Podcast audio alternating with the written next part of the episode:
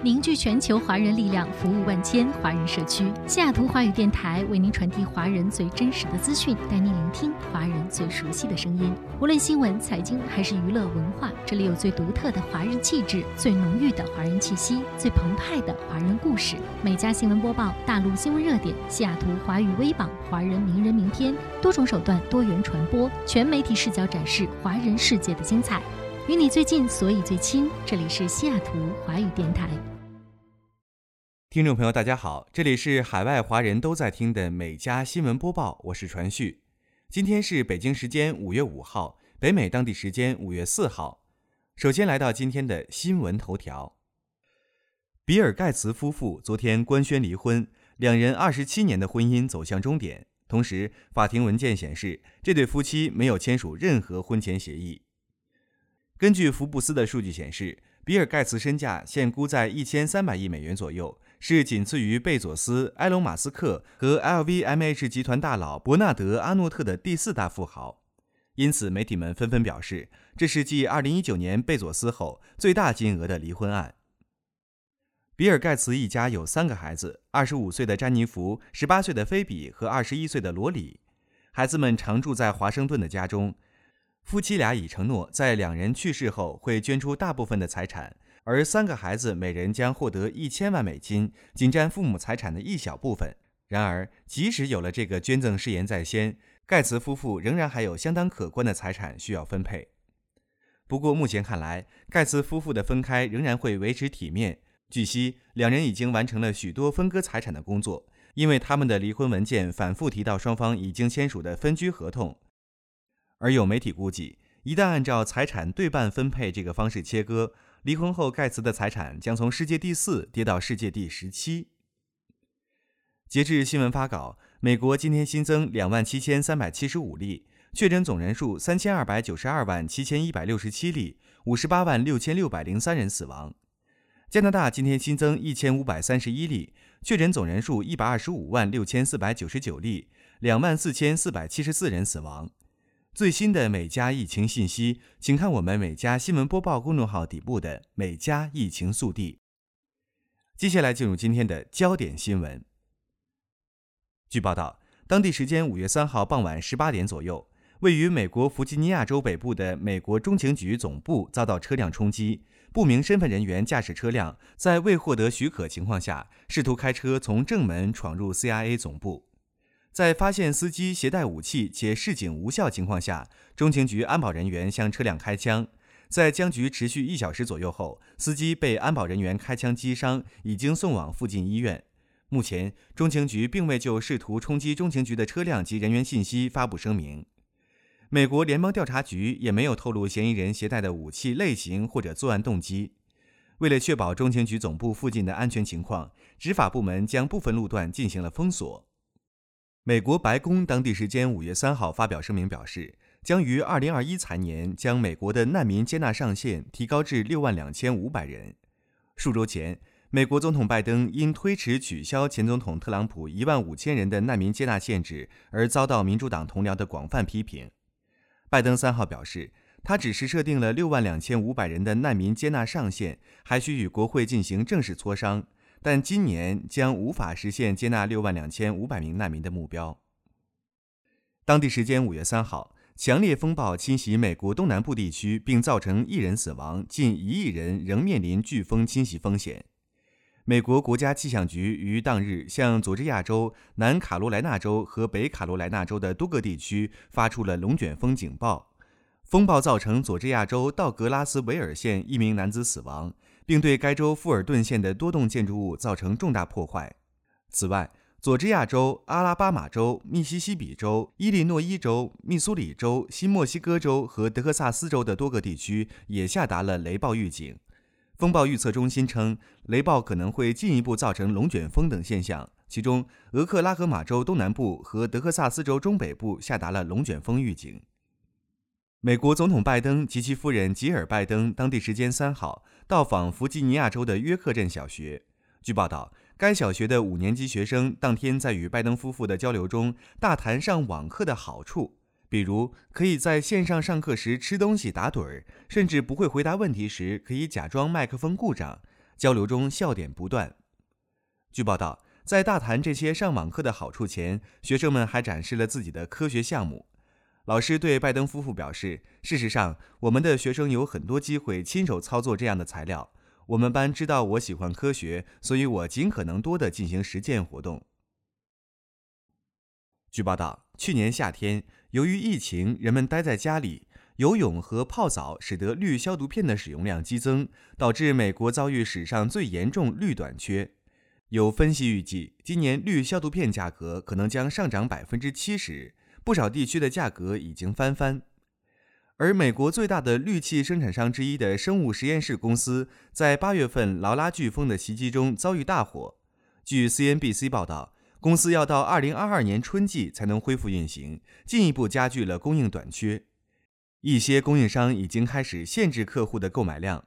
有数据显示，美国有五百二十万个住宅地下游泳池和二十五万五千个商业游泳池。而这一数据还未包含地上游泳池，其中有百分之六十至百分之七十使用氯片消毒。加拿大国家免疫咨询委员会当地时间五月三号举行新闻发布会，对民众接种强生公司旗下的杨森新冠疫苗提出指导意见。该委员会建议各省医疗部门只为三十岁以上的成年人接种该疫苗。该委员会的声明说，基于目前获得的证据。如果个人不愿等待 mRNA 疫苗，且益处高于风险，本委员会建议可为三十岁及以上个人提供接种，而不必考虑禁忌症。声明同时表示，相比之下，民众应优先接种辉瑞或莫德纳新冠疫苗，二者均为 mRNA 疫苗。加拿大卫生部为强生公司疫苗颁发的许可证允许十八岁以上成年人接种。就在四月三十号，加拿大卫生部发表声明宣布。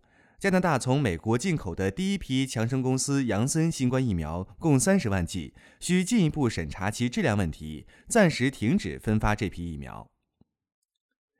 全球最富有的人之一，被称为股神的沃伦·巴菲特，终于给出了接班人的姓名——公司现任副董事长格雷格·阿贝尔。巴菲特三号在接受采访时指出，董事会一致认为，如果今天我出了什么事，那么明天早上接替我的将是格雷格。报道称，阿贝尔此次被选中成为巴菲特的接班人，并不令人意外。一直以来，巴菲特从未公开表示过任何辞职计划。自2018年以来，阿贝尔和贾恩一直担任伯克希尔哈萨韦公司的副董事长，这就巩固了他们作为首席执行官职位领跑者的地位。在前头号接班人大卫索科尔离开后，阿贝尔就一直负责伯克希尔能源公司的运营。对于阿贝尔而言，不到六十岁的年龄和惊艳的业绩是他最大的优势。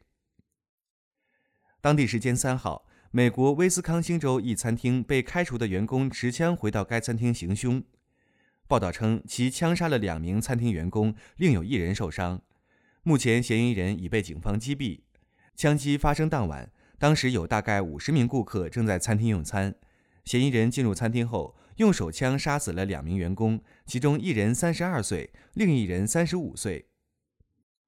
布朗县的治安官德兰表示，嫌疑人随后离开了餐厅，并在大楼外面枪击了第三名餐厅员工。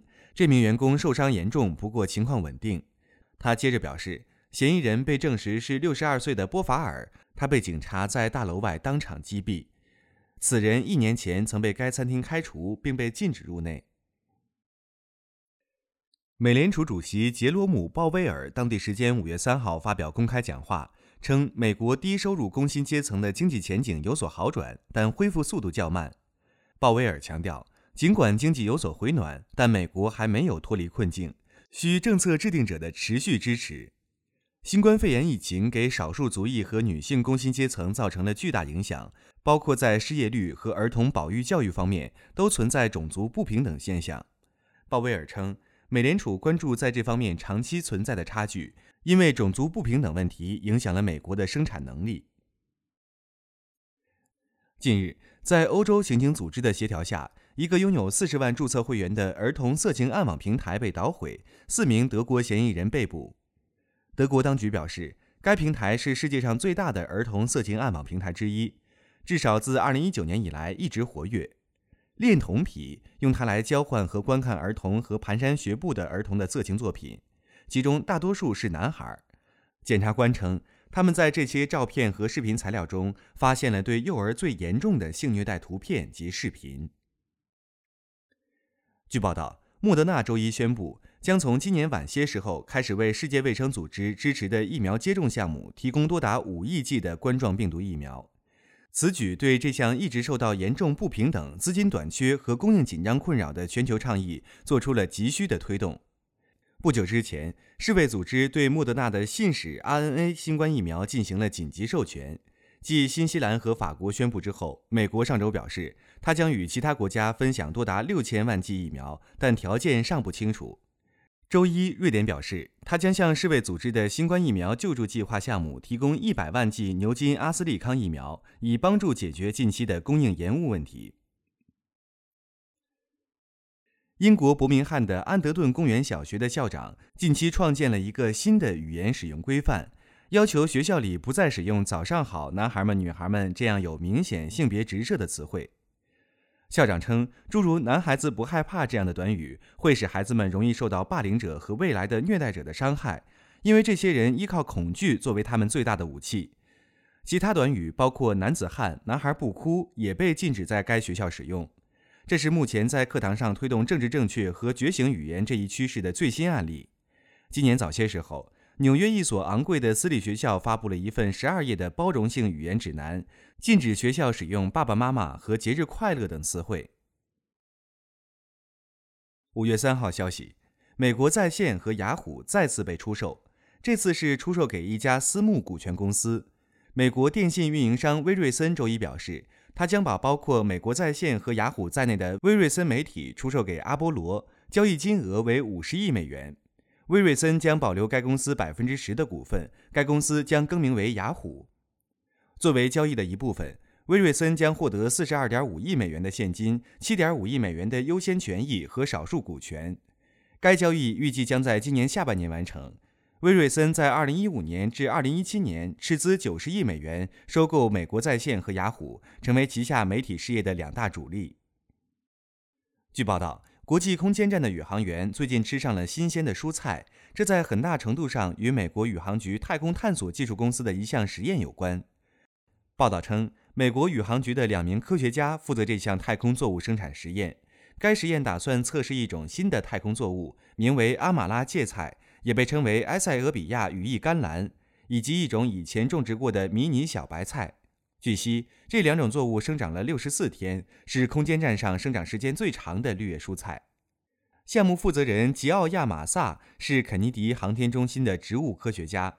他表示，实验成功意味着我们可以在不从地球获取种子的情况下培育出新的植物，这对于飞往火星和月球等长期任务非常重要。据报道，近日，英国大曼彻斯特郡一名男子进入手机店内，要求看看新款 iPhone 手机。老板表示没有库存后，拿出一台三星手机。男子接过手机后，迅速转身，试图冲出店门。不料，男子发现店门被电子锁锁住，只能尴尬地把手机交还给老板。被放出门后，男子还在商店外等公交车。老板被眼前一幕逗笑，甚至跑出门给男子拍照。以上就是今天每家新闻播报的全部内容，我们明天再见。